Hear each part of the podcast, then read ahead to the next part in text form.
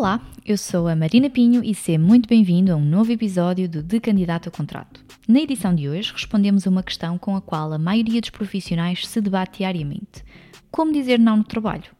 Pois é, todos temos momentos em que, no meio de tantas tarefas por dar seguimento, acabamos por aceitar fazer só mais uma e depois nos arrependemos. Mas a Joana Nunes, Talent Manager na Delant, está aqui para nos ajudar com as dicas que irá partilhar no episódio de hoje. Esperamos que gostem!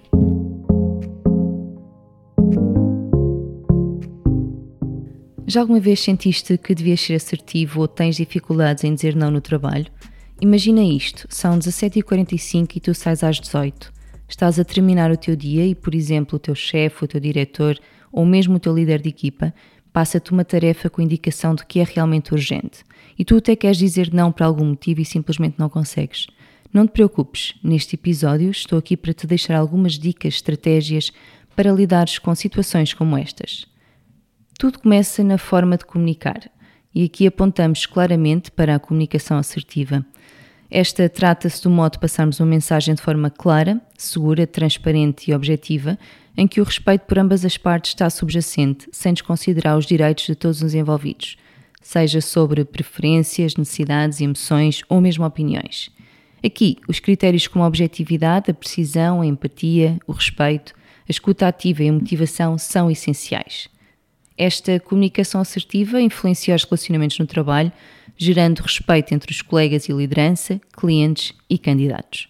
Revela-se mesmo um excelente método para lidar com conflitos e permitir uma comunicação sem ruídos, para além de poder ser uma chave para uma carreira de sucesso, pois permite o estabelecimento de relações de confiança e respeito com colegas ou chefias.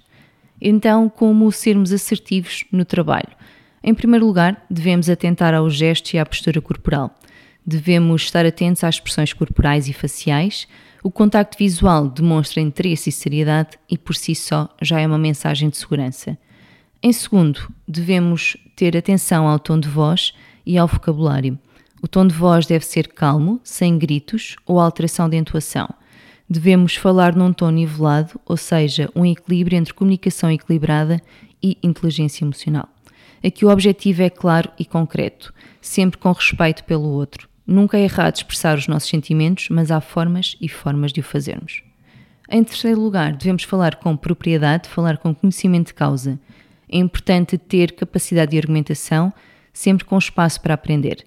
É importante também sermos diretos para que se possam transmitir as ideias que realmente importam. Também é relevante mostrar curiosidade sobre o ponto de vista do outro, porque isto promove um diálogo mais positivo. Em quarto lugar, a escuta ativa. É importante escutarmos todas as partes envolvidas, trocarmos informações, de forma a promover um diálogo saudável, porque, no fundo, saber ouvir é fundamental. Em último lugar, e talvez o mais importante, aprendermos a dizer não. Este é o ponto mais sensível, mas também existem diversas estratégias que ajudam a superar esta dificuldade. Lembra-te de que dizer não a um pedido não significa que estás a rejeitar a pessoa. Dizer não não é egoísmo, mostra somente que és capaz de priorizar e definir limites saudáveis.